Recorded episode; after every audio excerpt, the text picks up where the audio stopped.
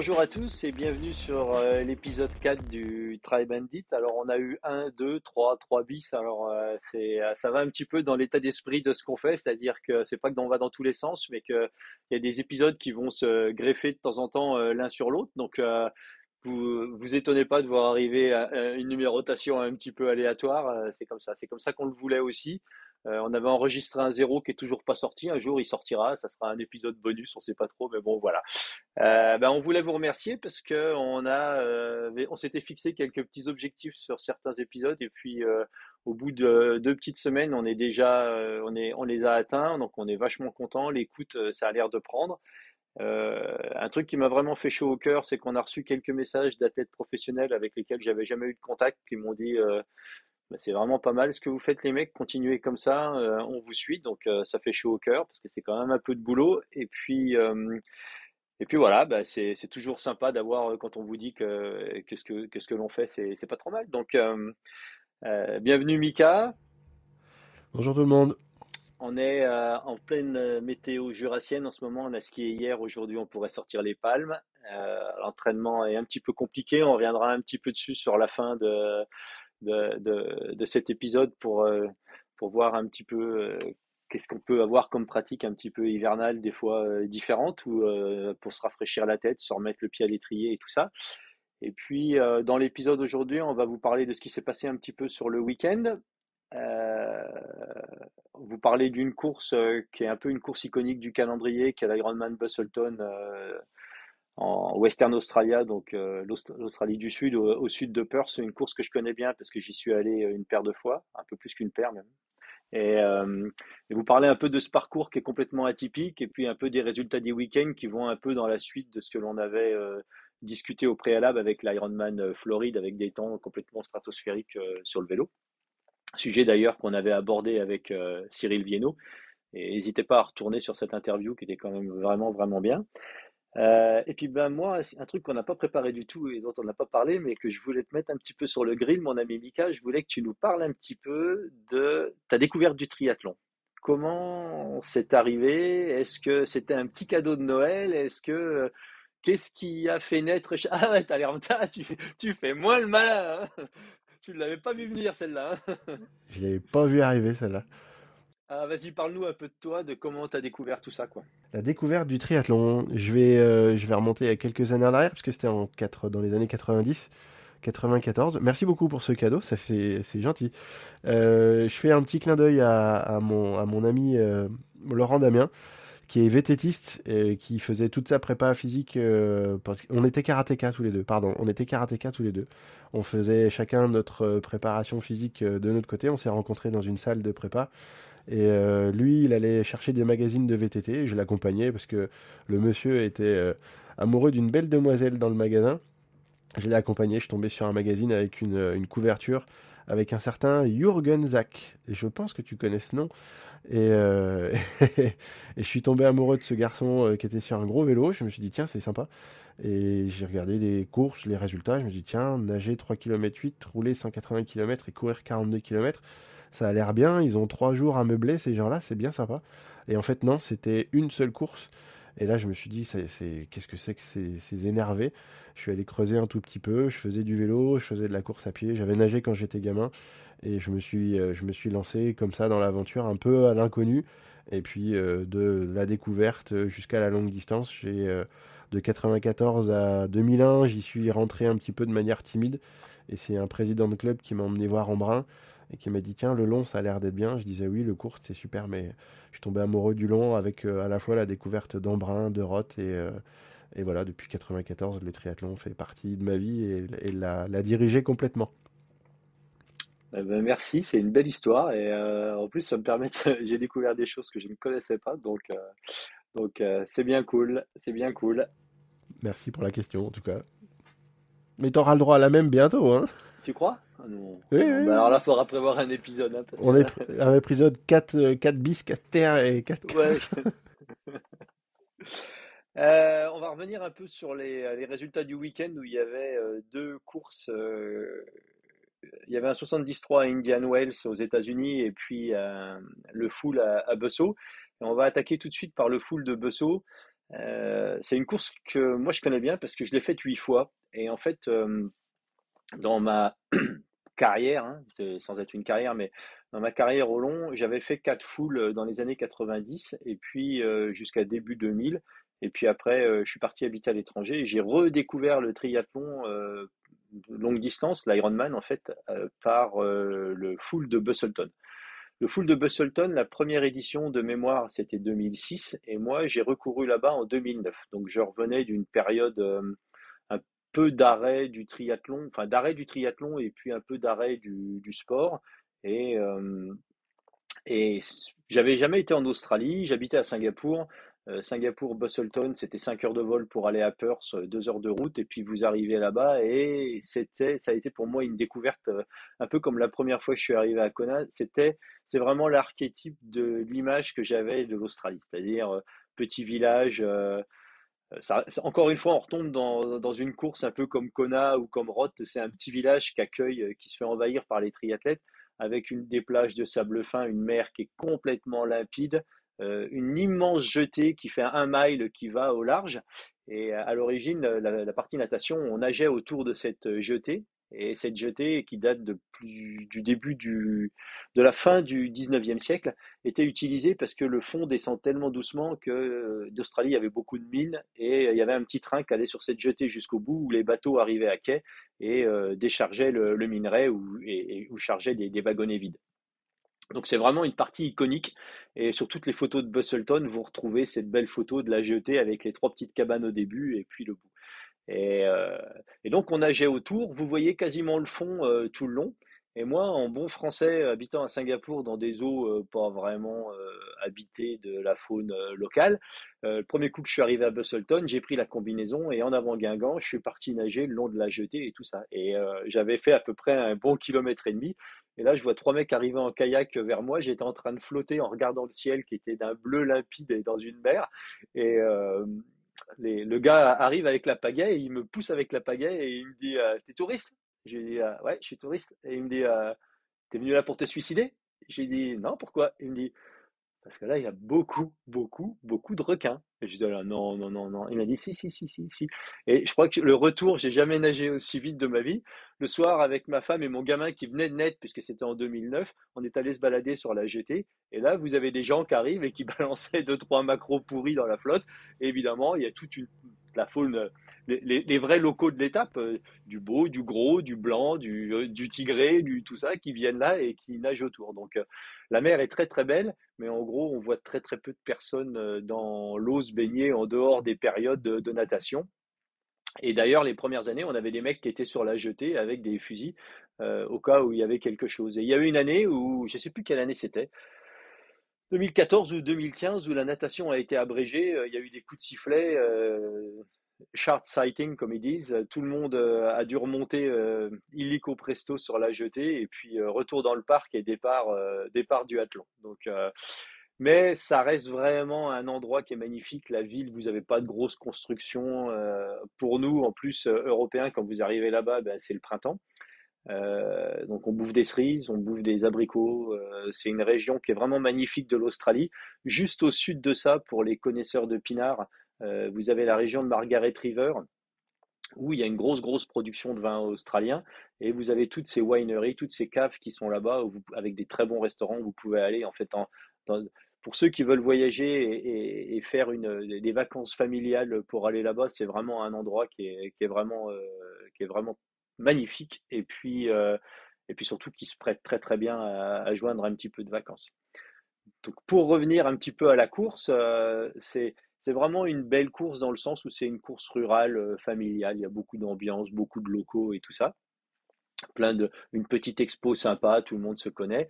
Euh, la natation, bah, comme je vous l'expliquais, est vraiment sublime. Et le parcours euh, vélo, aujourd'hui, c'est deux grandes boucles de 90 km. Euh, donc c'est complètement plat. Vous partez au nord de Busselton et je crois que la totalité du dénivelé sur la course c'est 120 mètres. Hein. donc euh, vraiment pas de quoi se faire une bosse sur le front.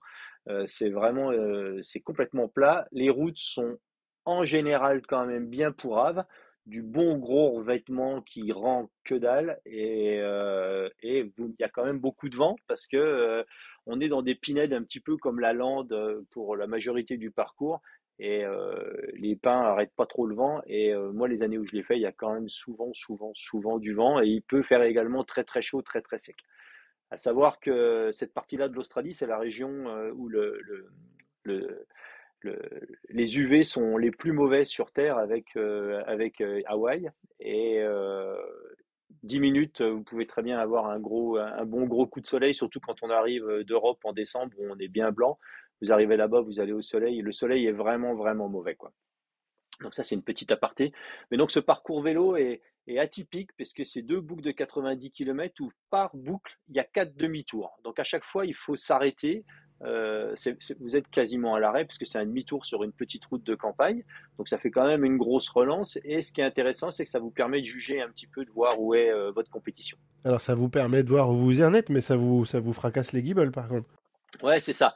Et puis, tu as une partie qui est vraiment euh, de la toute petite route de campagne, euh, vraiment bien pourrave. Et euh, de chaque côté, il y a des, y a, des prés. Et c'est vraiment atypique. Vous avez des kangourous dans les prés, quoi. Donc, moi, il y en a un qui m'a sauté juste devant une année. il y avait un marshal qui arrivait derrière moi en sifflant. Et je me demandais pourquoi il sifflait, parce que j'avais personne devant moi et personne derrière moi. Et il avait vu arriver un kangourou, en fait, du champ. Euh, le gars, il arrivait plein badin, il a sauté la barrière, mais comme s'il n'y en avait pas. Il a atterri deux mètres devant moi, et il a reparti de l'autre côté de la route. Et euh, il m'a fallu 10 km pour me dire, mais qu'est-ce qui s'est passé? Qu'est-ce que j'ai vu quoi? Parce que, parce que c'est. Enfin, je veux dire, les kangourous là-bas, c'est ce qu'ils appellent les rouges. Euh, il y en a qui font 1m70, 1m80. Donc, la dernière chose que vous avez envie de ramasser, c'est 80 kg de viande fraîche en pleine gueule. Et, mais c'est voilà, c'est vraiment atypique. quoi. Et ce parcours vélo est dur ça rend rien, il y a beaucoup de vent. Et il n'y a que les dix, les dix, derniers kilomètres quand vous retournez en ville qui sont vraiment sur du bon revêtement. Alors il y a beaucoup de vent. Des fois il y a du vent qui est favorable, des fois il y a du vent qui n'est pas favorable. Donc c'est pour ça d'une année à l'autre il peut y avoir des gros écarts sur les temps mais euh, c'est un, beau parcours qui est monotone et qui est très dur. D'ailleurs, il a fallu très longtemps pour que c'était euh, Luke Mackenzie le premier qui est passé sous les 8 heures à Busselton, parce qu'on aurait pu penser qu'un parcours tout plat était plutôt rapide, mais c'est un parcours qui est tellement dur que vous êtes en permanence en prise. Il n'y a pas un moment où vous pouvez dire bah, je laisse couler, je vais en profiter pour bouffer une barre ou je vais me détendre. Vous arrêtez de pédaler, le sol rend rien. Si vous arrêtez de pédaler en 50 mètres, vous êtes arrêté, quoi, c'est fini. Donc, on est tout le temps, tout le temps, tout le temps en prise. Et Romain Guillaume l'avait fait une année, on avait discuté un petit peu là-bas avec lui, et il avait effectivement trouvé que c'était une course qui était compliquée à gérer dans le sens où il n'y a pas de moment où vous pouvez vraiment vous refaire la cerise ou, ou récupérer sur la partie vélo. Quoi. Donc retour en ville, euh, transition, vous repassez la ville et là c'est super sympa, vous arrivez en ville, il y a plein de vous avez tous les clubs, tous les clubs de triathlon euh, australiens qui ont chacun un petit stand sur le bord du parcours. Alors là, autant vous dire que ça boit pas vraiment du coca. Euh, les mecs sont chauds cocottes. Vous avez des mecs déguisés en Père Noël et puis un Superman qui vous court à côté euh, de la musique. Il y en a un qui a une sono. Je crois que huit ans après, j'ai encore les oreilles qui sifflent. C'est un truc de dingue. Il a une boombox qui doit aller grosse comme une armoire normande. À chaque fois qu'on passe à côté, je me rappelle, j'avais un verre et ça me, ça me poussait. je me disais, mais ils sont fous, ils vont nous tuer quoi.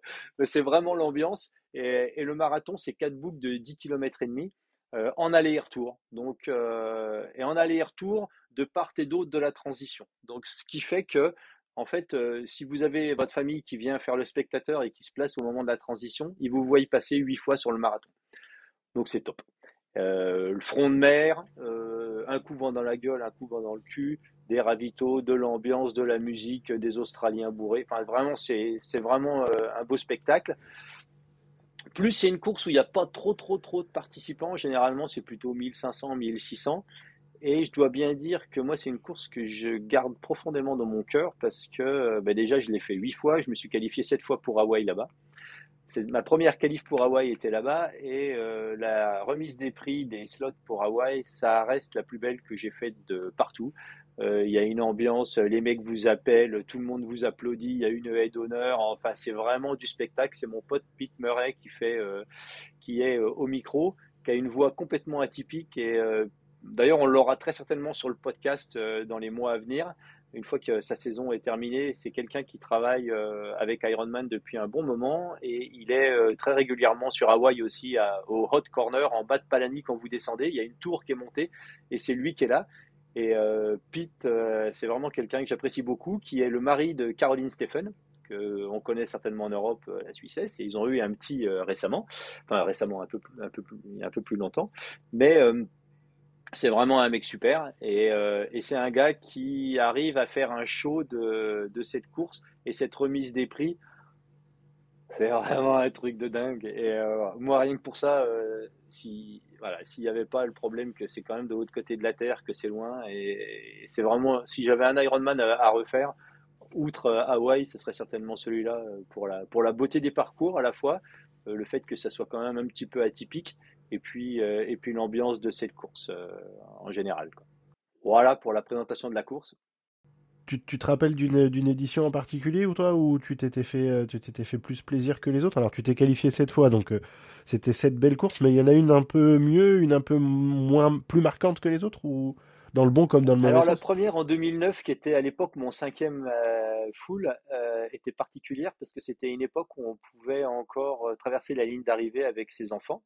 Et la course ayant lieu le premier week-end de décembre et mon fils Mika était né le 22 juin, il avait tout juste euh, six mois à peine et j'avais traversé la ligne d'arrivée avec lui et euh, c'était euh, beaucoup d'émotions. et une autre qui était l'édition suivante en 2010, si je me rappelle bien, qui est la seule fois où mes parents sont venus me voir sur une course. c'est un petit peu, un petit peu émotionnel, mais euh, mes parents avaient euh, jamais vraiment su ce que je foutais dans le monde du triathlon et ils n'ont jamais vraiment trop compris. Je venais pas du tout d'une famille euh, sportive et ils étaient venus nous voir à Singapour à l'époque puisqu'on habitait là-bas et je leur avais offert les billets d'avion. On était à tous aller ensemble, on avait loué une belle maison, on était, je les ai emmenés en Australie. Et c'est en étant, en arrivant d'ailleurs là-bas en Australie que mon père m'a dit euh, dans l'avion qu'il avait, il travaillait pour Hutchinson à l'époque lui, et au début de sa carrière, on lui avait proposé, Hutchinson lui avait proposé de partir travailler en Australie, et ils n'avaient jamais fait le pas. Et il m'avait dit, euh, c'est, ça représente énormément de choses que tu nous amènes là, parce que c'est un pays que je n'aurais jamais imaginé aller voir après le fait que j'avais décidé de ne pas y aller. Mais euh, donc ça avait vraiment une saveur particulière. C'était la première fois qu'il me voyait faire un Ironman. Euh, je suis parti, j'ai fait un bon vélo. C'était la première fois que je roulais sur un vélo de chrono. J'avais roulé 4,52 et je suis parti à pied en me disant c'est bon. J'étais premier de mon groupe d'âge. Je me suis dit, euh, j'ai vu ma femme qui était sur le bord de la route et je, me rappelle lui avoir gueulé tu peux euh, réserver les billets pour Hawaï. Et après, ça a été un petit peu plus compliqué que, que ça en fait. Euh, c'était pas nécessaire qu'elle aille chercher les billets pour Hawaï. En fait, la première année que je l'ai fait, j'avais fait 10,38. cette année-là, j'avais fait 10,42. Euh, et l'année d'après, j'ai fait 9,21 et c'est là que je me suis qualifié la première fois euh, pour Hawaï. Et puis après, mon meilleur temps là-bas, de mémoire, c'était 9h11. Euh, j'ai toujours été un peu dans ce range-là, 9, 10, 9, 20, 25. Et c'est vraiment une course que je porte dans mon cœur parce que j'adore le coin, euh, j'adore les gens, et puis elle m'a donné tellement, quoi. 8 dossards pour Hawaï, euh, enfin 7 dossards pour Hawaï, euh, c'est quand même pas rien. Et, c'est ouais, vraiment une course qui représente beaucoup pour moi dans, dans, ce que j'ai fait dans le sport, quoi. Non, bah, c'est des, des, beaux chronos tout ça, mais du coup ça met en relief un petit peu ce qui s'est passé ce week-end, du coup. Parce que si toi tu fais 9-20 là-bas, qu'est-ce que ça veut dire que les chronos qui sont, qui sont sortis? Ah, c'est un truc de dingue, en fait. Euh, savoir que le record de l'épreuve, il était détenu par euh, Alistair Brownlee, donc quand même pas, pas n'importe qui non plus, quoi, hein, qui avait fait une belle course et qui devait être en 7,42. Je crois que Luke McKenzie avait dû faire 7,55 et puis derrière, ça avait couru euh, euh, 7,42 ou quelque chose comme ça pour, euh, pour notre ami euh, Brownlee. Et cette année, il y avait euh, Daniel Bakegaard qui était euh, le grand favori et Fenella Langridge qui étaient, euh, qui sont les deux, qui étaient un petit peu là-bas, un peu les deux épouvantails. Quoi. Ils avaient couru la semaine dernière au, 70, au, Challenge Melbourne et tout le monde avait pensé qu'ils allaient un petit peu décimer la concurrence. Bakegaard avait gagné, Langridge avait dû faire deux. Mais euh, clairement, ils étaient en forme, euh, ils étaient, euh, ils étaient sur un rôle et, ça se passait plutôt bien. Alors savoir que l'histoire de Bakegaard, elle est, elle est relativement rigolote, c'est qu'il pensait avoir fini sa saison après Nice. Et puis, il avait décidé d'aller faire un trip en Australie et d'y emmener sa maman, qui ne connaissait pas non plus l'Australie. Lui, il était allé plusieurs fois, donc il a emmené sa maman. Donc, été un peu road trip et puis il a ajouté ces quelques courses. Donc, je trouve que c'est vraiment c'est vraiment une belle histoire aussi. Euh, et, ça va un petit peu dans ce qu'on disait dans un épisode précédent où c'est important de partager avec nos proches euh, ce que l'on fait parce que de leur emmener voir ce qu'on fait et de les accompagner euh, et de leur filer un coup de main de temps en temps, mais aussi de les encourager à venir regarder les courses et éventuellement des entraînements, ça peut permettre de mieux comprendre ce qu'on fait et pourquoi on le fait. Donc notre ami euh, pour euh, rester dans ce qu'on disait sur les épisodes précédents, euh, c'est-à-dire que globalement, si tu roules pas 4 heures, c'est même pas la peine de penser à la gagne. Donc il a quand même été 7h34. Donc je vous rappelle que c'est un parcours vélo qui est plat, euh, plat comme une crêpe, mais qui est vraiment difficile à, à gérer. il a roulé 4.03 et derrière il a enquillé avec un 2.37 à pied, qui est quand même supersonique. Et, et c'est quand même pas lui qui a le meilleur temps à vélo, parce qu'il y a Burton qui nous a sorti un truc de dingue où il a roulé 3,57. Donc on est quand même en train de parler de 46 et quelques hein, de moyenne. 3,59. Hein. Ouais, 3,59, pardon. Ouais, ouais, non, mais c'est sub, sub 4, quoi. Voilà, sub 4. Et donc, euh, qui peut quand même difficilement être qualifié d'un mec qui, qui roule pas trop fort à vélo. Hein. C'est quand même une des grosses brutasses du circuit. Euh, il prend quand même 4 minutes. Quoi. Donc savoir que 4 minutes, les mecs ils se déplacent à peu près à 1 minute 20 au kilomètre. Euh, ça veut dire que Burton, il, lui, il arrive quand même sur le même tour à, lui mettre 3 km sur la distance, ce qui est quand même gigantesque. Euh, ils sont partis ensemble à pied quasiment, puisque Burton avait en gros une minute d'avance. Il avait nagé bien moins vite, mais ils arrivent en, à la sortie de transition. Burton avait à peu près une minute. Et, et ils, ont réussi à garder euh, leur distance. Bakegaard est parti très très fort sur les bases d'un marathon en 2,35, 2,37. Et Burton a, tenu, lui a tenu la dragée haute pendant à peu près 10 km. Et puis derrière, ça s'est un petit peu calmé. Donc, euh, premier Bakegaard 7,34, deuxième Burton 7,40 et Thompson 7,42 ou 7,43. Donc, quand même des chronos euh, hallucinants. Euh, des gars qui courent 2,37 euh, sur un parcours qui est non plus pas facile parce que euh, 8 boucles, donc à chaque fois vous avez euh, deux dead turns où vous vous arrêtez et vous repartez dans l'autre sens. Donc à chaque fois on y laisse 10-15 secondes. C'est vraiment stratosphérique ce qu'on voit aujourd'hui sur le triathlon longue distance et, les distances y sont. Hein, donc il n'y a pas de il n'y a, a, pas de spéculation sur le fait que ce soit un parcours qui soit plutôt court ou plutôt lent. Et, et côté féminin, c'est Fenella Langridge qui gagne en 8h29. Donc là, encore une fois, un chrono euh, relativement euh, impressionnant. Hein, parce que avant cette année Roth où euh, Daniela a été 8h08, il faut savoir que le record c'est quand même 8h24. Donc elle est à 5 minutes du record de Roth. Et deuxième, Lisa Norden. Et troisième, Lotte Wilms. ce qui est intéressant de noter, c'est que Lisa Norden, à 39 ans, fait quand même deuxième. elle est elle a été, euh, elle a fait trois fois les Jeux Olympiques, 2008, 2012 et 2016. Et en 2012, elle avait été euh, médaille d'argent derrière euh, Nicolas Spirig. donc vraiment, vraiment une athlète qui est plutôt sur la fin de carrière, mais qui a fait toute sa carrière sur le sur le court distance et qu'on voit courir régulièrement désormais sur des distances plus longues. Je crois que c'était sa première victoire sur sur le long.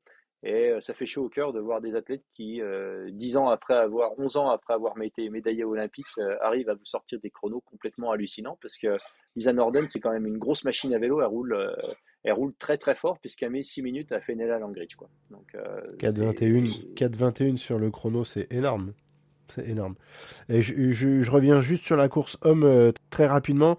Il y a, il y a un Français, enfin c'est un c'est un, on va dire un, enfin un australo-français, Steven McKenna qui est 4. Il court, euh, il est souvent sur, euh, il est souvent en France, il est souvent sur Valence. Il s'est entraîné beaucoup là-bas euh, avec un, enfin il s'est beaucoup entraîné là-bas et il est, il fait quand même 7h54, mais il est médaille en chocolat. Donc 7h54, on loupe le, on loupe le. Non non, je n'ai pas gagné la course, je suis même pas sur le podium. C'est quelque chose qui est énorme. Et juste, euh, il prend, il fait 4h07, il roule 4h07. Euh, il prend, il, prend un petit éclat à partir du 160e où lui relève les pieds, là où les autres continuent à être à 45 de moyenne, ce qui est juste énorme. Et idem chez les filles, on a euh, Camille Deligny qui fait 7e, qui revient un petit peu dans la course des pros, et elle fait 9,35.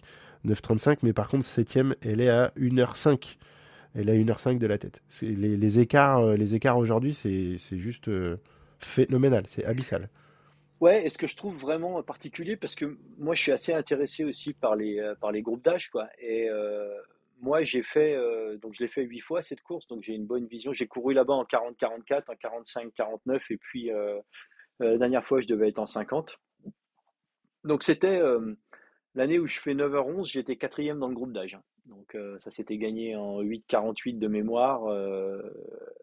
Et donc, c'est quand même des courses qui sont relativement rapides avec toujours un, niveau en, groupe d'âge qui était assez important. Euh, savoir que c'est le printemps là-bas, c'est le début de saison pour les Australiens. Euh, donc, c'était. Euh, les mecs arrivaient, étaient frais de la saison. Nous, Européens ou Asiates, on arrivait soit sur la fin de saison, donc on était plutôt en bout de course, surtout pour ceux qui avaient couru à Kona, Kona étant deuxième week-end d'octobre. Euh, globalement, six semaines après, il fallait remettre le couvert pour aller, euh, pour aller se qualifier. Donc nous, ce qu'on faisait pas mal, c'est que euh, la période après Kona, eh ben, on débranchait pas trop. On laissait une dizaine de jours un peu plus relax, mais on replongeait dans l'entraînement direct et on faisait notre break directement après, après Busselton, quand on avait chopé la qualif. là. Donc au niveau des groupes d'âge, et ça c'est peut-être un truc qui peut intéresser pas mal de monde qui peut chercher à se qualifier, euh, cette année les temps étaient relativement lents puisque j'ai un athlète, euh, un ancien athlète à moi que je connais qui a couru en 50-54 et qui fait 9h54 et qui était deuxième dans son groupe d'âge. Donc euh, il y a 5 ans, 9h54 dans votre groupe d'âge à Busselton, même en 50-54, vous étiez bon pour aller rechercher un ticket et puis recommencer l'année d'après parce que jamais ça passait. Quoi. Donc euh, c'est intéressant de savoir et ça peut être un calcul pas con pour euh, ceux qui sont prêts à aller se faire des belles vacances et puis euh, essayer de récupérer une qualif parce que dans la plupart des groupes d'âge, il y avait quand même le niveau, la densité était pas gigantesque. La, densité était pas énorme, mais par contre, ça rigole plus. Ça, ça, se gagne en 8-10 en Scratch Edge Group. 8h10 il y a toujours des mecs euh, là-bas. Moi, je me rappelle, c'était souvent les, groupes d'âge 25-29 ou 30-34. Euh, où il y, avait, euh, il y avait des locaux qui vous sortaient tout le temps des chronos gigantesques. savoir que le, le monde du triathlon en Australie est, un petit peu en train de se chambouler parce que l'Australie a dominé. Hein. Il, y a eu, des années où, enfin, globalement, vous aviez un Australien qui arrivait sur une course, vous saviez qui c'est qui allait gagner. Donc, la période Chris McCormack, Mackenzie, Pete Jacob, euh, Crowy et compagnie, c'était les gars, ils étaient injouables. Hein. Donc, euh, et puis derrière, il y a eu euh, un switch au niveau de la fédération. Ils ont perdu un petit peu ce qu'ils savaient bien faire. Et aujourd'hui, dans le monde, à part, à part Newman qui, est, qui, a, gagné le, PTO à Ibiza et qui s'est blessé dans la foulée et qui avait fait 4 à Kona l'année dernière, juste derrière Blumenfeld. Euh, Maxime Newman, on n'a pas, il n'y a pas vraiment une énorme densité de, d'athlètes euh, qui arrivent. Par contre, dans les groupes d'âge, euh, il, y y y a, y a vraiment du solide. Et, quand vous allez là-bas, si vous allez dans les gros groupes d'âge, ça vaut le coup de regarder un petit peu, d'aller faire un peu de Google et de regarder les mecs qui sont inscrits dans votre groupe d'âge, à quoi ils ressemblent, parce que vous pouvez très bien vous retrouver avec des mecs qui vont courir juste au-dessus de 8 heures. Et euh, petit aparté que je voulais faire sur la course femme qui finit en sixième place, je crois. C'est une très très bonne amie à moi qui s'appelle Chloé Lane. Et Chloé Lane, elle a une particularité, c'est que quand j'ai gagné Ultraman Australie, euh, donc on en a parlé un petit peu dans l'épisode la dernière fois, c'est elle qui avait gagné l'Ultraman Australie. Elle avait 24 ans. Et c'était une gamine qu'on a vue arriver là-bas. Euh, moi, j'en avais 44 et je me suis dit, mais qu'est-ce que c'est que cette gamine? Alors déjà, quand elle m'a passé au sixième kilomètre dans l'eau, je rigolais déjà plus. Euh, et il m'a fallu une bonne quarantaine de kilomètres pour la rattraper au vélo. C'était une athlète euh, exceptionnelle et elle était avec un gars à cette époque-là qui l'avait orientée vraiment sur les ultras parce qu'elle avait un background de, de nage en eau libre. Et c'était, c'est vraiment une nageuse exceptionnelle. Et Chloé, je l'ai retrouvée l'année dernière à Roth. On s'est croisés en fait sur le parcours à pied. Et euh, elle, qui m'a fait un signe, on, est revenu à discuter. Et elle a aujourd'hui, elle court en pro. Elle a euh, une carrière euh, décente. Elle a gagné un 73 et euh, elle est donc en Roth, elle avait dû faire un top 10. Et puis, euh, donc, euh, loin d'être ridicule. Et puis, on la retrouve aujourd'hui, euh, huit ans après sa micro-carrière en Ultraman, revenir sur du 73 et sur du full et avoir des résultats qui sont vraiment bons. Quoi. Et, et, pour donner une idée du niveau, Chloé, c'est vraiment une nageuse exceptionnelle. Hein. Moi, elle nageait, enfin, c'était vraiment de la folie. Et je crois qu'hier, elle nage 52 et. 54-15. Pardon? 54-15. Ouais, 54-15 et euh, Lisa Norden, euh, enfin Fenella Langridge, elle nage 51 quoi. Donc euh, il y a quand même trois, plus de 3 minutes qui sont qu'elle laisse dans l'eau et, c'est voilà, c'est une idée des écarts entre les pros et 3 minutes, on, est en train de parler d'un un petit peu moins de 200 mètres, ce qui est gigantesque hein, sur les écarts. Donc le, niveau à tout niveau, hommes, femmes, sur différentes distances. Aujourd'hui, on a vraiment un niveau sur le long qui est qui est incroyable. Et, et ça s'est vu euh, à l'autre course dont on voulait parler, qui est le 73 Indian Wells, où là, on avait carrément la délégation, quasiment la délégation olympique norvégienne. Alors, petit point d'histoire dans, la, dans les, la, ce qu'on appelle la délégation euh, norvégienne pour les Jeux. Il y a vraiment deux parties. Il y a la partie euh, Iden Blumenfeld qui sont complètement à part et en dehors de la fédération, et vous avez la partie fédérale, un petit peu l'équivalent de la FF3, qui, eux, sont euh, sous l'égide du head coach qui s'appelle euh, Harit Weilden et euh, Michael Iden, le frère de Gustav. Et donc au 73 Indian Wells, fin de saison WTCS, et je pense que certains ont voulu se tester un petit peu sur une distance un petit peu plus longue, certainement avec la, vision d'aller faire un carnage sur la PTO de l'année prochaine. On avait donc une grosse, grosse délégation norvégienne, et avec Casper Stornes, euh, euh, entre autres. Et ce qui, m'a vraiment intéressé, moi, c'était de voir un petit peu euh, la, féminine Solveig Lovzve, qu'on a vu monter, monter en puissance au niveau de la WTCS avec des résultats et surtout un énorme niveau en vélo, c'est-à-dire que c'est pas la meilleure nageuse, mais régulièrement on la voyait arriver à remonter de façon impressionnante. Et euh, hier, bah, clairement, elle a roulé 6 minutes plus vite que tout le monde sur un 73. On parle bien d'un 73. Elle a roulé 2,15 et Tamara Jewett a, roulé 2,21. Donc, euh, on a clairement une, femme qui arrive là, euh, qui va certainement pouvoir jouer devant à vélo parce que c'est vraiment du, très, très, très, très lourd. Donc pour revenir sur les résultats, 1, 2 et 3, donc Solveig, euh, Tamara Jewett et Jackie Herring. Donc une course relativement serrée, 4h08, 4h10, 4h14. Et chez les hommes, c'est Casper Stormes qui gagne en 3h38, euh, Marc Dubric 3h40 et Sam Long, donc euh, typique, hein, le spécialiste du, du 73. personnellement, je n'aurais pas donné cher de sa peau au regard du, niveau qu'il y avait. Mais il a quand même vachement bien couru. Euh, il remonte à pied, donc il a pris quand même une petite cartouche dans l'eau. Hein. Euh, et derrière, il a fait un gros, gros, gros vélo en recollant un petit peu sur la tête. Il part à pied 5, je crois, et euh, finit par remonter en troisième place. Et il finit juste à 20 ou 30 secondes du, deuxième, Marc Dubric. Donc bravo Sam. il continue un petit peu sur sa lancée. Je pense qu'il a trouvé un petit peu son équilibre, que le 73, c'est vraiment une course qui lui va bien.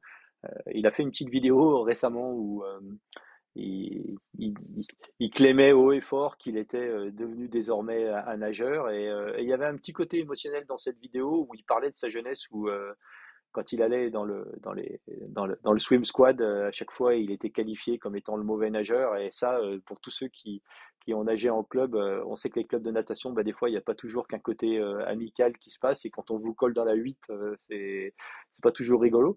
Euh, quand, vous, quand vous arrivez, que vous avez 35 ans, puis qu'on vous fait nager avec les gamins qui ont 8, 9 et 10 ans et que tous les 4 tours, vous, en, prenez 25 mètres. Et, Sam, il avait un petit côté émotionnel quand il parlait de ça, et j'ai trouvé que c'était une. Euh, je suis pas trop fan normalement des vidéos qu'il fait, mais j'ai trouvé que ce qu'il avait fait là, c'était euh, vraiment c'était pas mal. Ça parlait bien un petit peu de l'émotion. Et, bravo à lui pour une, belle fin de saison. Et je pense que effectivement, si c'est un gars qui peut sortir, euh, gagner une bonne minute ou euh, être au moins au cul du paquet de tête euh, à, la, fin de la natation, il a effectivement certainement une carte à jouer, surtout si jamais c'est des parcours vélo qui sont un petit peu des parcours de grosses cuisses où ça peut, vraiment envoyer du lourd et, rouler très très fort. Il, roule, il roule une 58-48 et derrière il court une 12 quoi. Donc euh, c'est des chronos stratosphériques. Si tu lui retires, euh, si tu lui retires l'écart qu'il a en, natation au départ, euh, il est il est à 1 minute 27 de la gagne. 1 minute 27 dans l'eau, dans c'est rien à gagner quoi. Non. Et c'est pas la même course du tout. Hein. Et puis, euh, et puis, il y a peut-être une question d'équipement à se poser aussi, hein, parce que notre ami Long, c'est quand même euh, son prénom, son surnom, c'était la Big Unit, hein, c'était le grand gars. Hein, il fait euh, 1m90, euh, il est vraiment monté solide, solide. Euh, je crois qu'il est avec Blue 70, si je me trompe pas. Et peut-être à un moment qu'il faudra qu'il se pose la question de, de, de, l'équipement sur certaines courses, euh, à la fois les courses avec combinaison et les courses sans combinaison, parce que euh, on voit de plus en plus d'athlètes aujourd'hui qui font des, euh, tests en piscine où ils arrivent à donc c'est des piscines à courant continu hein, où vous nagez, où ils vous font une mesure d'oxygène en direct et en fonction ils arrivent à mesurer la, la quantité de, de carbs, que, enfin de, de, sucre que vous consommez. donc ils en tirent tout un tas de données à ce niveau-là euh, pour arriver à définir vraiment votre niveau? Parce que savoir prendre les lactates dans l'eau, c'est relativement compliqué parce que quand on va faire une mesure de lactate, euh, c'est une concentration qu'on mesure. Donc la moindre pollution, que ce soit sueur, eau ou n'importe quoi, peut vous diluer ça et vous donner une valeur qui est complètement erronée. Et, euh, et on voit beaucoup, beaucoup d'athlètes et de marques aujourd'hui qui investissent dans dans des installations de testing où euh, il y a pas mal d'athlètes qui défilent un petit peu comme un vélodrome où vous allez faire du testing.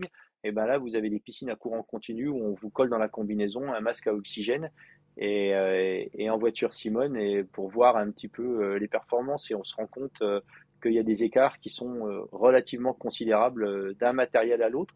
Et c'est pas toujours la combinaison qui est forcément la plus rapide, c'est la combinaison qui va le mieux vous convenir. Un petit peu comme dans les vélos, quoi le mix équipement euh, équipement homme. Voilà. Et euh, c'est pas parce que euh, Frodeno roule sur Canyon que si tout le monde, on, met tout le monde sur Canyon, vous allez tous être super rapide à vélo. Il faut arriver à trouver l'équipement qui va, qui, vous va bien. Et, et, je pense que pour des mecs comme Long, pour des mecs comme euh, comme Sander, ah, Sander c'est un autre cas, mais des, des, mecs qui sont pas top top nageurs, euh, qui, qui, souffrent, qui sont parmi les meilleurs cyclistes, sinon pas les meilleurs cyclistes, et des, des coureurs exceptionnels. Euh, il y a vraiment une grosse partie de recherche qui est à faire là-dedans, et, je pense que c'est pas tellement du rôle de l'athlète, mais c'est plutôt du rôle de son entourage d'arriver à, parfois faire des propositions, de réfléchir un petit peu en dehors de en, en dehors des, chemins traditionnels, et puis arriver à trouver des solutions pour pour faire que parce que si vous êtes avec une combinaison qui ne vous va pas, ou si votre type de nage ne convient pas, à cette combinaison-là, vous pouvez vous entraîner tout ce que vous voulez, nager 25 ou 30 km par semaine, ça ne changera rien. Au final, vous sortirez toujours derrière. Quoi. Donc, euh, et je comprends que pour un mec comme Long, euh, ce soit hyper frustrant d'être euh, tout le temps un petit peu comme étant le chasseur. Vous avez des athlètes par le passé qui, étaient, qui avaient accepté l'idée que ce n'étaient pas les meilleurs nageurs et que leur rôle dans la course, c'était minimiser en natation et puis derrière revenir sur la tête de la course.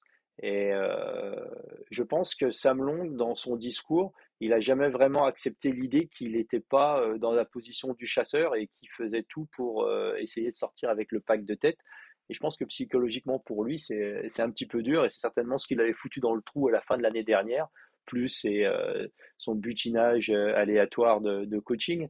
Mais d'ailleurs, pour revenir sur le coaching, ça me permet de dire que sur la course de 73 Indian Wells, il y avait Mika Liden qui a couru et qui gagne en groupe d'âge quand même en 3,56 le monsieur. Donc le gars, il est quand même coach national euh, et il arrive quand même à, courir, à sortir un 3,56 que plutôt euh, quand même relativement rapide. Faut dire ce qui est. Et euh, moi, ce qui me plaît beaucoup là-dedans, c'est que le coach, il montre l'exemple. C'est qu'il y a un moment, euh, c'est bien beau d'être sur le bord de la piscine, euh, mais il y a un moment, quand on montre aux autres comment c'est fait, moi je trouve que c'est quand même vachement bien et c'est une belle belle image euh, que je voulais souligner. D'ailleurs, en parlant de ça, tiens, chacun son tour, à mon tour maintenant. Tu me lances des bombes en off, mais euh, t'as cliqué ou pas pour Lanzarote? Eh non, j'ai pas encore ah. cliqué. Euh, ah, ça, ça, les planètes sont pas alignées. Ouais. En fait, euh, je travaille de façon saisonnière et ma saison généralement, comme je suis surveillant de baignade, hein, donc euh, ma saison débute généralement au début mai et ça tombe plutôt euh, le week-end de Lanzarote, le début de saison dans la piscine sur laquelle je suis pressenti. Alors, euh, quand c'est le premier week-end où vous devez bosser et que le premier truc que vous faites, c'est de dire Ah, il me faut une semaine de vacances. Voilà. Alors, pour, ouais, pour revenir un petit peu là-dessus, l'idée, c'est quand même d'essayer d'aller à Kona parce que l'année prochaine, je change de groupe d'âge et je serai en 55-59. Et il y a bien un truc qui me manque dans alors ma carrière c'est un grand mot, mais dans mes 34 ans de triathlon, c'est de ramener un bac à fruits de, de, la belle île de Kona, ce qu'on appelle un et belle île d'Hawaï, pardon. Et, et je me fous que ce soit le premier ou le, six, ou le cinquième, hein, parce que le podium à Kona c'est de 1 à 5 mais euh, c'est quand même quelque chose que je voudrais bien ramener. Et en 55-59, il y a peut-être moyen d'y aller. Alors ça va un petit peu à l'encontre de ce que j'avais dit, que les coûts d'inscription, blablabla, blablabla. Mais il n'est pas impossible que, que je limite euh, mes courses en France et que j'essaye de me qualifier parce que je pense que c'est peut-être une belle opportunité pour moi. Euh, donc tout ça, ça va se faire. À, la fois, il y a le fait que Lanzarote, c'est peut-être la dernière année où ça a lieu. Euh, c'est pas trop loin. Euh, c'est quelque chose qu'on peut facilement faire sur 5-6 jours, euh, dans la mesure où votre vélo il arrive en temps et en heure et en une pièce. Et puis, et c'est une course en Lanzarote que je connais un peu, je connais un peu l'île et c'est une course qui me va bien avec un vélo dur. Et donc voilà, l'idée, ça serait un petit peu parce que toi tu vas être à Kona et je vais quand même pas te laisser aller à Kona tout seul, merde. C'est pas possible. Non, c'est pas possible. Donc, euh, il n'est pas impossible que si jamais j'arrive à trouver un accord à la fois avec mon début de saison, de le faire débuter un petit peu plus tard, euh, que je sois à Lanzarote. En tout cas, pour l'instant, au niveau training, euh, c'est en avant marche et je fais tout comme si jamais j'irais courir à Lanzarote. À Lanzarote, ok. Et au cas où, si c'est pas Lanzarote, tu as un plan B? Ouais, non, l'autre plan, plan B, ça serait, enfin le plan B, ça serait euh, l'Ironman d'Afrique du Sud, qui est une course que j'ai jamais faite. Euh, mais pour ceux qui me connaissent, j'ai essayé de diminuer au maximum mon impact sur cette belle planète bleue depuis bien des années. Et euh, une des décisions que j'ai prises, c'est de faire que deux vols par an. Et un régional, ce que j'appelle régional, c'est européen, et un transcontinental. Donc euh, forcément, ça limite. Euh, c'est bien beau d'ouvrir sa gueule et de prendre des décisions, mais il y a un moment aussi, si vous voulez montrer l'exemple, il faut s'y tenir. Euh, donc je m'y tiens et s'il n'y a pas d'autre solution que ça, il y aura peut-être une, une, possibilité sur l'Autriche, qui est une course que j'aime pas trop, ou éventuellement une course où vous pouvez aller en bagnole. Donc l'Estonie qui est une très belle course, éventuellement la Finlande, tout ça. En plus, j'ai mes enfants qui sont en Norvège, donc, on a un petit projet, une petite, il y a un nouveau Alf Challenge qui est dans le sud de la Norvège et apparemment il y aura des, relais. Et une chose que j'ai pas faite avec mes fils, ça serait de faire avec mes deux grands fils qui ont 29 ans, ça serait de faire le 60, enfin, ce Alf en relais. Donc si on arrive à, faire aligner tout ça, mais l'idée aujourd'hui c'est d'arriver au top de ma forme début mai, en évitant les blessures, en évitant les gamelles, donc euh, en ce moment, au niveau training, j'ai réussi à remonter à peu près à 17-18 heures d'entraînement par semaine. Euh, pas mal de Zwift, euh, je tourne à peu près à 350-400 bornes par semaine sur Zwift parce que je me suis blessé en fin de, en fin de saison et j'ai pas, comme j'ai pas de degré d'urgence au niveau de la course à pied, eh ben, j'essaye de laisser un petit peu plus de temps pour une cicatrisation définitive. Et puis, euh, on a la chance depuis une semaine d'avoir de la neige, donc euh, j'ai pu faire trois fois un petit peu de ski de fond parce que j'habite littéralement sur les pistes de ski de fond. Donc, euh, et l'hiver, je travaille sur les pistes de ski de fond. Donc, je passe pas mal de temps sur les planches. Alors, c'est pas toujours de, la qualité, mais c'est beaucoup de temps sur les skis. Mais voilà, l'idée, c'est c'est d'aller d'être à, d'être à Kona l'année prochaine et soit avec une carte de presse, soit, euh, soit avec une carte de Soit avec le dossard. Soit avec le dossard. Mais bon, on verra. Avec le dossard. On dira. Ok, ça marche. Euh, on, on, enchaîne avec une autre petite course? Vas-y, vas-y. Ouais. Euh, dans les préparations, donc au début, moi, j'étais pas du tout prévu pour aller sur, sur Kona. Donc, j'avais prévu pour mes 50 d'aller faire Embrun. Et à Embrun, on sait qu'historiquement, il y a l'Embrunman, mais depuis quelques années, il y a le triathlon d'Embrun avec un M et un Alf qui se font sur d'autres parcours, avec un parcours natation dans le même endroit mais d'autres parcours. Et là, cette année, il y a un format qui sort. Et on remercie les organisateurs, on les a contactés, on espère qu'on pourra les avoir bientôt. Ils nous sortent un ancien format C, alors euh, approximativement, parce qu'il n'y a pas les 4 km de natation, mais ça sort du half ou du full, c'est un peu entre les deux, il y a 2 km et demi de natation, 120 en vélo et 30 km à pied. Et ça, pour en avoir fait il y a quelques années, parce qu'aujourd'hui en France, je crois qu'il n'y en a plus, sauf erreur de ma part, c'est un format qui est hyper intéressant, qui est une étape supplémentaire entre le half et le full. Et ben, c'est quelque chose qu'on vous encourage à aller faire si vous préparez un, triathlon de montagne dans les années. Ouais, ouais, c'est un super format. Moi, c'est, en 91, c'est par là que j'ai découvert le, longue distance quelque part, parce que c'était le format traditionnel du triathlon de Nice à l'époque, hein, 4, 120, 32, où on avait ce long aller-retour sur la siesta et tout ça.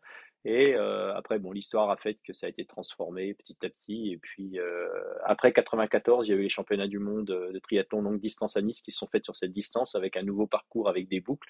Et puis après, ça a plus ou moins évolué pour arriver à la forme actuelle de l'Ironman de Nice. Mais c'était vraiment un super format. Et ce qu'il faut savoir, c'est que les championnats du monde ITU longue distance se courent sur cette distance-là. Et euh, moi, en 2019, quand j'ai été champion du monde groupe d'âge en 50-54, c'était sur cette distance-là, à Pontevedra en Espagne, euh, donc 3, 120, 30, des, vraiment des belles courses. C'est des courses qui sont dynamiques parce que ça se court plutôt comme un half que comme un full. Hein. Il, manque, euh, il manque quand même 60 km à vélo et puis, et puis 12 km à pied. Et on sait tous que sur le marathon, c'est quand même souvent les 12 derniers qui quand même font mal à la gueule.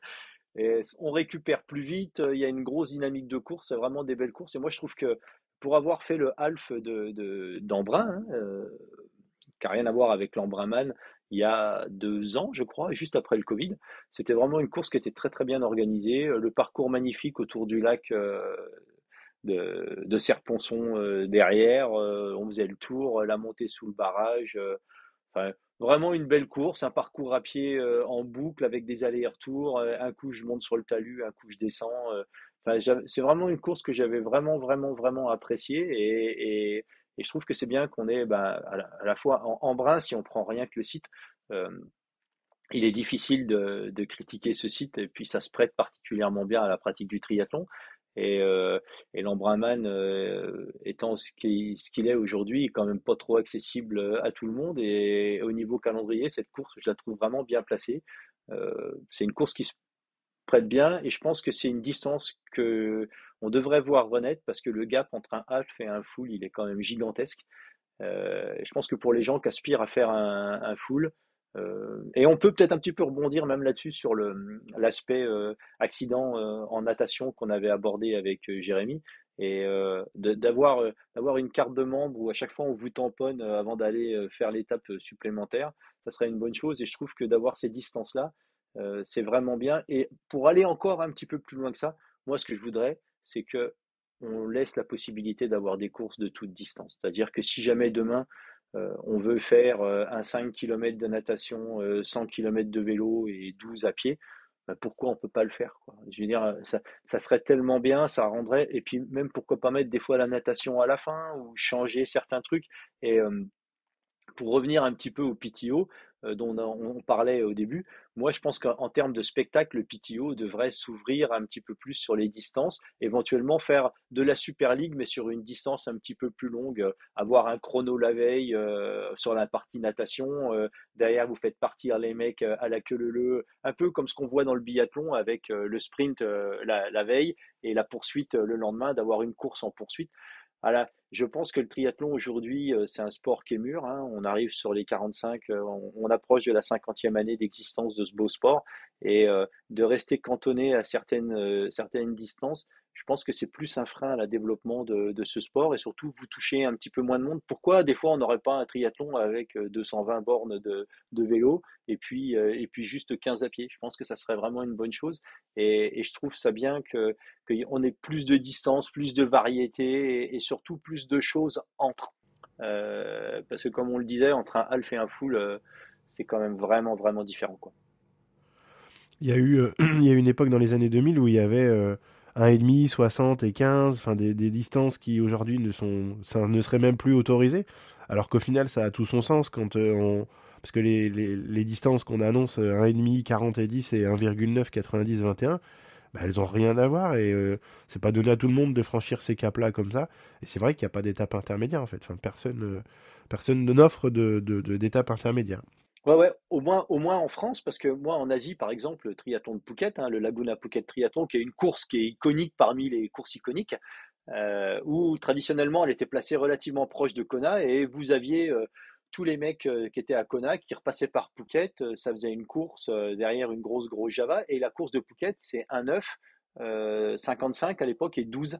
Et c'est c'est une super course quoi. Trois heures emballer, c'est pesé et, derrière tout le monde était au bar et, et, voilà et, voilà d'avoir un esprit plus ouvert, avoir une approche des distances qui soit plus ouverte, euh, laisser peut-être des fois les jeunes courir sur des distances un petit peu plus longues aussi.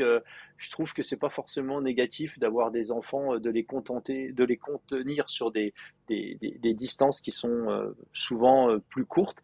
Euh, pourquoi pas quoi Je veux dire, on va, vous allez, euh, vous allez en Suisse, les gamins qui sont euh, minimes, et, ils peuvent très bien faire des 5 kills ou des 10 kills sur route. En Norvège, les gamins peuvent faire des 10 kills sur route et il n'y a pas plus de blessures, il n'y a pas plus de, enfin voilà quoi. Donc surtout quand on voit la génération qui arrive maintenant sur le long, ils ont plus, ils ont plus 30 ans. Enfin, quand on voit les Sam, les Clément, les tout ça, ils ont 23, 24, 25 ans et ils explosent tout parce qu'ils n'ont pas la vitesse sur le court, mais on les laisse s'exprimer sur le long. Voilà, et, euh, et on n'est pas tous des athlètes de cours. Hein. Donc, euh, regarde, regarde aujourd'hui sur l'athlète, hein, tout le monde ne fait pas du 800, tout le monde ne fait pas du cross. Euh, donc, il en faut pour tout le monde. Et puis, il y a des prédispositions. À la fois, il y a les prédispositions physiques de certains athlètes par rapport à une certaine distance. Mais je pense qu'il y a aussi ce que les gens, ils aiment faire. Et, et ça, c'est vraiment c'est vraiment intéressant et, on a des courses qui sont rafraîchissantes. Hein. La distance PTO, moi je trouve qu'elle est belle. Euh, la Super League, je trouve que c'est sensationnel. Et d'ailleurs, on aura quelqu'un de la Super League qu'on va interviewer bientôt. Donc là, c'est un petit peu de teasing. Euh, Michel Boussec, qui est un très bon ami, ami à moi et qui travaille euh, pour, la Super League, qui viendra nous parler un petit peu de, tout ça. Voilà, c'est, enfin, et savoir que la Super League et Maca s'en cache pas, ils ont rien inventé. Hein. Ils ont, ils ont euh, ressorti euh, du placard euh, ce qui s'appelle, ce le Grand Prix qui se courant d'Australie, où vous avez des, des, photos de, de, de, Brad Bevan, de, de tous ces mecs-là qui étaient sponsorisés par Saint George, et, et, ça courait en maillot de bain en maillot de bain avec un petit débardeur sur des distances super courtes, un coup natation, vélo, course à pied. ils ont vraiment repris un petit peu ce concept-là en le modernisant, en mettant un petit peu d'argent et en le professionnalisant. Et, c'est vraiment super. Et je trouve que vous avez, vous avez aujourd'hui, on a des athlètes qui courent surtout. Si on regarde Aiden Wild cette année, il a quand même couru en Super League, il a couru en Super League Arena, il a couru en WTCS. Euh, et il a fait du 73 récemment où il a atomisé la concurrence. Donc, euh, euh, on, se rend très bien compte aujourd'hui qu'on peut très bien être performant sur tout un tas de distances et puis surtout se faire plaisir sur tout un tas de distances sans forcément avoir euh, des instances fédérales ou quelque chose qui vont vous pousser en vous disant non, non, non, non, non, toi, tu es là, c'est le distance olympique parce qu'il n'y a que ça qui compte. Quoi. Et, euh, en distance olympique, en WTCS, ce qu'il faut savoir, c'est qu'il n'y a pas un rond à gagner. Hein. Les mecs, euh, c'est, des smicards. Quoi. Donc, c'est, je pense qu'il faut laisser la possibilité aux athlètes de s'exprimer et, on se rend compte que si on regarde Taylor Nib, par exemple, qui, était, qui est une athlète exceptionnelle, qui a des capacités à vélo exceptionnelles. Elle nous a fait une course. C'était la grosse attraction à Kona, et pourtant elle n'avait jamais fait d'Ironman, elle n'avait jamais. Euh, donc euh, on retrouve euh, c'est super, je trouve, de voir des athlètes qui n'hésitent pas à prendre des risques. Euh, c'est les Norvégiens qui ont remis ça un petit peu au goût du jour, d'arriver à aller courir sur euh, différentes distances, sur différentes courses, parce qu'il ne faut pas oublier qu'à l'époque des, des Mark Allen et compagnie, Mark Allen avait gagné les championnats du monde à Avignon en 89, qui était sur la distance olympique, et puis il avait gagné Hawaï la même année. Donc on avait des athlètes qui couraient, qui bouffaient à tous les râteliers. Et il n'y a pas de raison qu'aujourd'hui ça puisse pas se faire. Alors les niveaux effectivement sont différents, mais je pense que si on ramène tout euh, en termes de qualité d'athlète pur, ces mecs-là, cette génération-là, ils n'avaient pas grand-chose à, envier aux athlètes qu'on a aujourd'hui. La grosse différence, je pense que c'est euh, le, rapprochement science, science et entraînement, euh, que ce soit dans la diététique, dans la maîtrise des des séances, des intensités, la récupération, euh, et puis bah, forcément le matériel. Je pense que le niveau d'effort était peut-être pas très éloigné, mais tout le reste fait que les, athlètes compilent plus, se blessent moins, donc s'entraînent plus, et, euh, et, ainsi de suite. quoi. Ça, c'est une grosse question qu'on se posait. Euh, j'aimerais beaucoup avoir, mais je pense qu'on ne pourra pas. Mais comparer les, les, les puissances, entre guillemets, des années 2000 et de maintenant, et de presque 25 ans plus tard, est-ce qu'il y avait énormément d'écart entre les puissances? Je ne suis pas sûr. Mais je pense qu'au niveau matériel, au niveau textile, au niveau euh, vélo, euh, frein patin, frein disque, enfin l'aéro, tout, tout, ça mélangé, je serais curieux de savoir si, en termes de watts, il y avait énormément d'écart ou pas. Je suis pas sûr. Ben, on en parlera quand on fera le débrief de l'interview que j'ai enregistré avec Cameron Brown euh, récemment, où on, parle un petit peu des chaussures, euh, des, super chaussures actuelles et euh, des vélos, où lui, il est convaincu que, la génération des années 90, les mecs, c'était des animaux sur les vélos, quoi. La génération de, enfin, c'était la génération des Zach, des Beven et tout ça. Les mecs, c'était mais littéralement des monstres. Et que pour lui, en termes de puissance, euh, il ne pense pas qu'il y a des écarts, ou c'est vraiment minime. La différence, elle se fait sur l'équipement, le matériel, l'aéro euh, et tout ça. Faut pas oublier que les mecs, ils couraient, ils avaient un débardeur qui flottait, euh, qui flottait au vent. Hein. Donc ça, en termes d'aéro, c'est quand même pas idéal. les casques, ça avait rien à voir. Les vélos, Jürgen Zag vous en parlera, hein, mais quand il avait son soft ride à Kona, il faisait 11 kg. Hein. Donc monter à vie, vent dans la gueule, même quand vous appelez Zach avec un vélo qui fait 11 kg ou avec un vélo qui fait 8 kg, euh, c'est quand même pas tout à fait euh, la même chose. Donc ouais, il y a tout un tas de choses. Je pense qu'au niveau des athlètes, effectivement, il y a deux choses. on a des athlètes qui sont plus professionnels aujourd'hui, donc euh, qui ont une, une, approche plus professionnelle, alors pour le meilleur ou pour le pire. Hein. Et puis, on a une meilleure connaissance de la partie alimentation. Et c'est très très rare aujourd'hui de voir des athlètes professionnels qui vont exploser littéralement sur certains parcours. Vous allez en voir qui vont mourir à petit feu, mais je pense que on a tellement d'athlètes aujourd'hui qui maîtrisent un petit peu et qui se connaissent beaucoup mieux parce qu'il y, a beaucoup plus de testing qui est effectué qu'on euh, a moins d'explosions.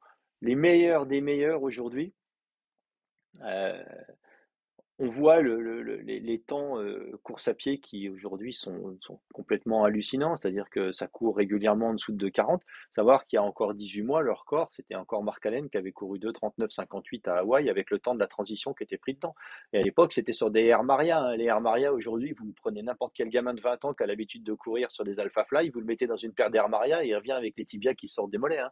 Donc, euh, c'est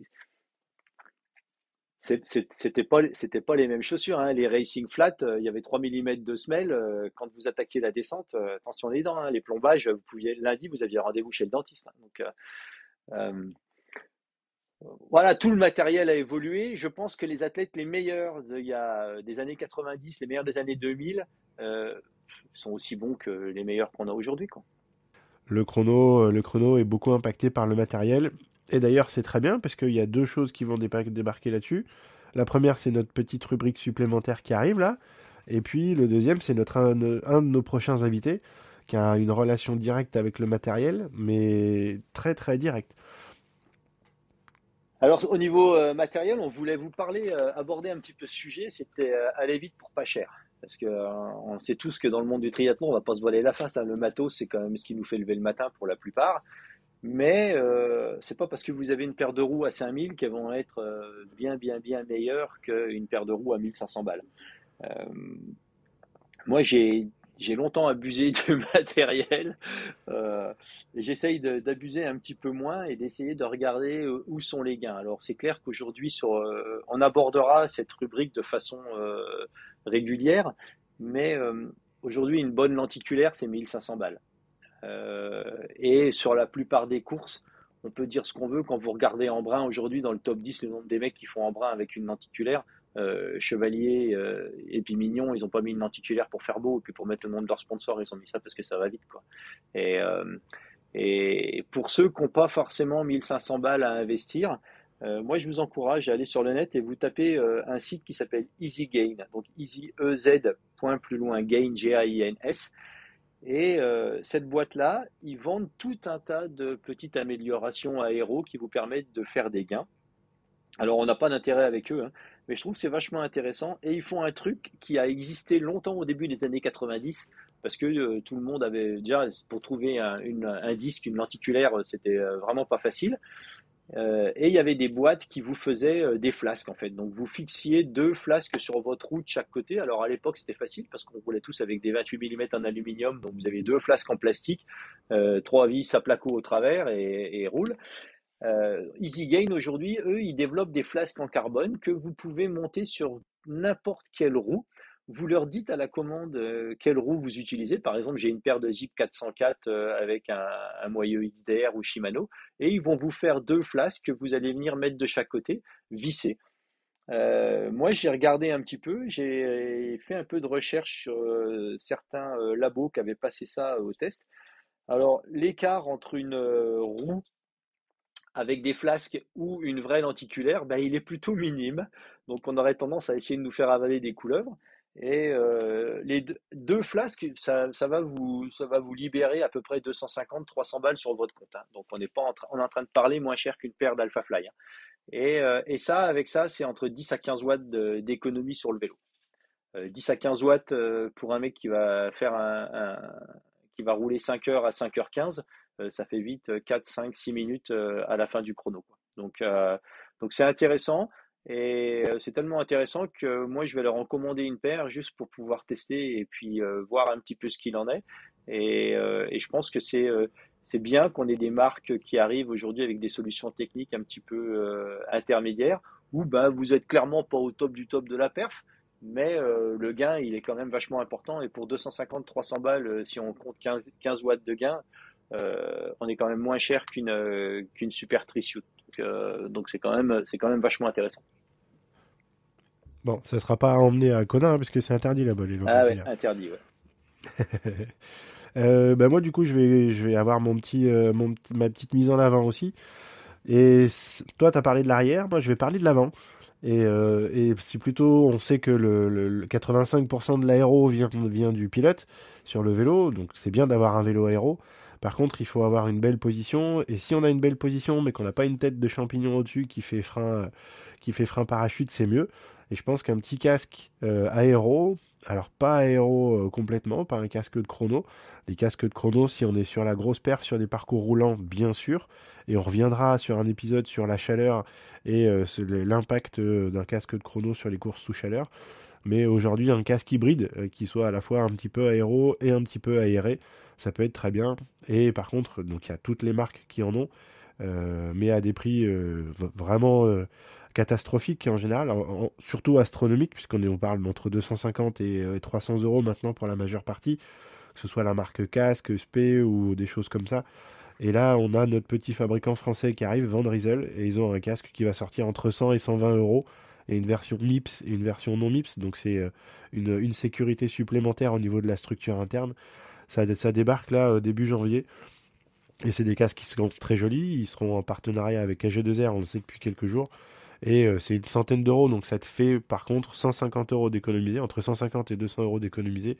Mais on ne sacrifie pas à l'aéro, on ne sacrifie pas à l'aération. Et je pense que c'est un très bon investissement pour la suite. Ouais, ouais, non, c'est super. Et puis en gros, euh, là, on vous fait sortir 500 balles et, euh, et, en termes de gains, vous êtes toujours même pas au prix d'une lenticulaire. Donc, donc voilà, faut y penser. Il y a des solutions qui sont euh, qui sont bien. Et puis euh, moi j'aime bien faire un peu de bricolage aussi dans mon garage avec des rouleaux de scotch et des choses comme ça. Et euh, j'ai une grande descente juste derrière moi où alors c'est de l'empirique. Hein, attention, ne veut pas qu'on revienne en me disant que c'est pas scientifique et tout ça, mais c'est tellement empirique que même quand les vélos coupent, dont le champion du monde 73 roule dessus, quand ces vélos-là étaient en développement, ils étaient venus chez moi, on avait fait du testing, on avait eu les vélos pendant 48 heures à la maison où on a fait des montées et des descentes, euh, surtout d'ailleurs des descentes, et euh, pour essayer de voir les écarts qu'on avait, parce que j'ai quelques vélos à la maison, et, et, on peut tous arriver à faire du petit testing facile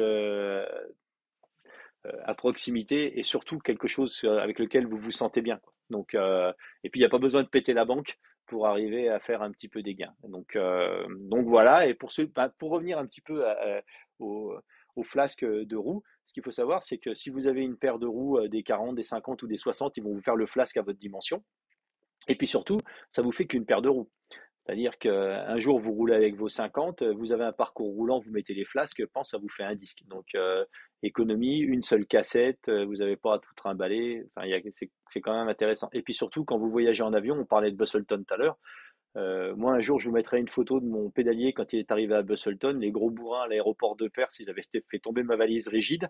Le pédalier était traversé la valise rigide, ils l'ont traîné. Le pédalier était limé sur à peu près 2 cm en hauteur. J'avais un plat phénoménal. Donc euh, les flasques, au moins, vous les transportez euh, à côté dans, la valise, ils n'ont pas de risque d'être pétés. Et puis si vous vous faites péter un flasque à 250 balles, ça fait quand même toujours moins mal au cul que de se faire péter une lenticulaire à, à 1500 ou 2000 balles. Quoi. Donc pensez-y. plus on voyage, plus le matos souffre. Et, et, des fois, la différence entre un Ultegra et puis un, un Dura-S, elle, est, j'ai un, très bon ami qui est, une machine de guerre à vélo et il, avait tout, il a toujours eu pour habitude, on on n'achète pas un Dura-S parce qu'on en a besoin, on achète un Dura-S parce qu'on le veut. Et, la différence qui vaut là-dessus, elle vaut aussi parfois également sur une paire de roues. Je lisais un essai, justement un comparatif où ils avaient testé les roues les plus chères aujourd'hui du monde, euh, des roues euh, qui sont faites à la main, euh, roues carbone, 5600 balles la paire de roues, 1250 grammes la paire. Aujourd'hui, si vous allez acheter de l'Elite Wheel, alors Elite Wheel, c'est un petit peu le Merida du monde du vélo, c'est-à-dire que eux, ils fabriquent des roues pour une immense partie des, autres, des autres fabricants qui vous revendent. Et une paire d'Elite Wheel 50 ou 40 ou 60, c'est le même prix. Euh, rayon carbone, euh, roulement céramique, c'est 1100 balles la paire.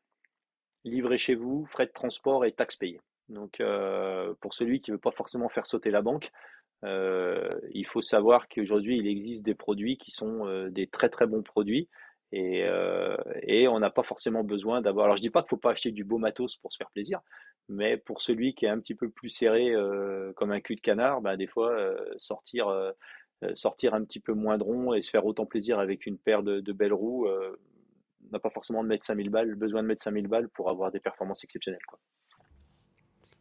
La petite séance du jour?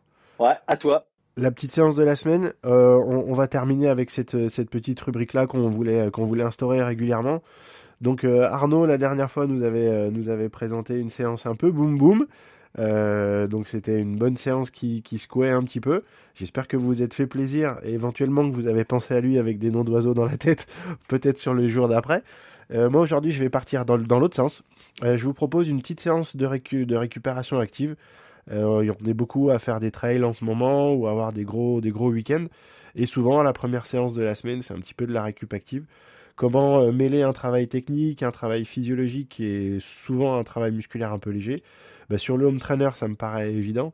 Et donc après une petite dizaine de minutes de pédalage très tranquille, on alterne une minute à haute vélocité et une minute à basse vélocité. Et on fait ça une dizaine, une quinzaine, une vingtaine de fois en fonction de votre, temps dispo.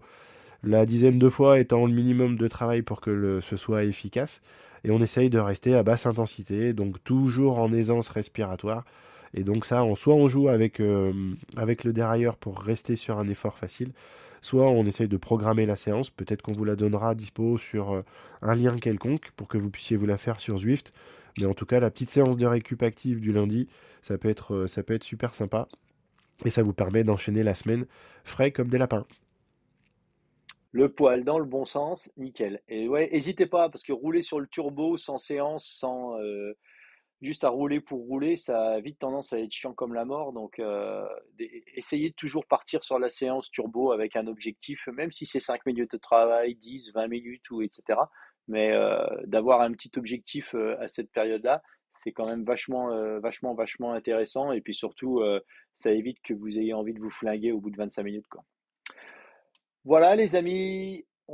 N'hésitez pas à revenir vers nous, euh, continuez à nous envoyer des messages, on apprécie euh, beaucoup. Euh, cet épisode-là sera en ligne un petit peu avant le week-end pour que vous puissiez l'écouter au frais. On a des belles interviews qui arrivent. On enregistre jeudi, on a une grosse journée d'enregistrement et, et nous, on est bien content du retour qu'on reçoit sur notre petit podcast. Merci à tous, bon entraînement, bonne semaine et la bise à tous. Ciao, ciao. Très bon entraînement et bonne semaine à tous. À très vite. Ciao, ciao.